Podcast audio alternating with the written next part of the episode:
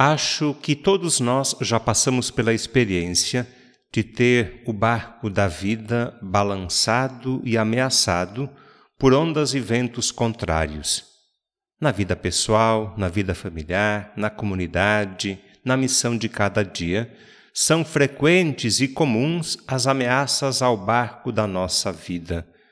Há tantas situações que nos fazem balançar, temer e tremer. O que é que mais nos ameaça e assusta? A lista pode ser grande, não é mesmo? Pode ser o desemprego, a falta de dinheiro, as dívidas, uma traição, o fim de um relacionamento, a violência, uma agressão, uma calúnia, um acidente, uma doença grave, a morte de um familiar ou de uma pessoa querida e tantas outras situações difíceis na vida pessoal, na vida familiar, na vida profissional, na sociedade, na igreja também. Percebemos que o mundo é um lugar de muitos desafios. Navegando por esse mundo de tantos perigos, o nosso pequeno barco também é ameaçado e balança. E nós, claro, ficamos com medo. A palavra de Deus que escutamos há pouco nos ensina a buscar em Deus a força e a coragem necessárias para enfrentar os desafios de cada dia. As histórias de Elias e de Pedro são histórias que se repetem na nossa vida. Eles nos representam e nos ensinam a confiar em Deus, sempre.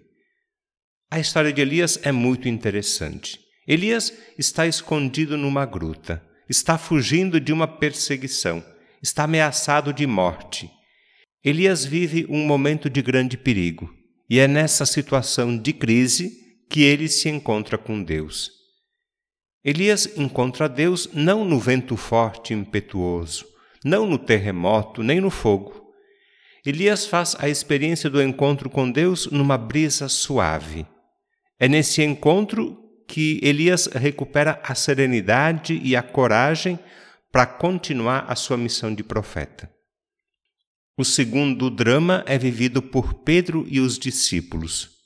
Eles também estão em perigo. O barco em que se encontram é agitado e ameaçado por ventos e ondas. É nessa situação de medo e angústia que Jesus se aproxima, caminhando sobre as águas, e os tranquiliza. Coragem, sou eu, não tenhais medo. A presença de Jesus na nossa vida, nas nossas casas e famílias, a presença de Jesus é motivo de alegria. E nos momentos de crise, de medo, de ansiedade, nas dificuldades de cada dia, podemos fazer como Pedro, estender a mão e pedir: Senhor, salva-me. Hoje, com Pedro e como Pedro, nós clamamos: Salva-nos, Senhor. Liberta-nos do medo, da angústia, da ansiedade. Livra-nos, Senhor, dos males e perigos que nos assustam e ameaçam. Salva-nos, Senhor. E Jesus, como fez com Pedro, estende para nós a sua mão e nos salva. Jesus é a mão que Deus estende para nos libertar e salvar. Neste domingo, dia 13 de agosto, vivendo o segundo fim de semana do mês vocacional, celebramos o Dia dos Pais e de quem faz o papel de pai. Às vezes é a própria mãe, às vezes é o avô. Deus seja louvado pela vida e missão dos pais, de todos os pais.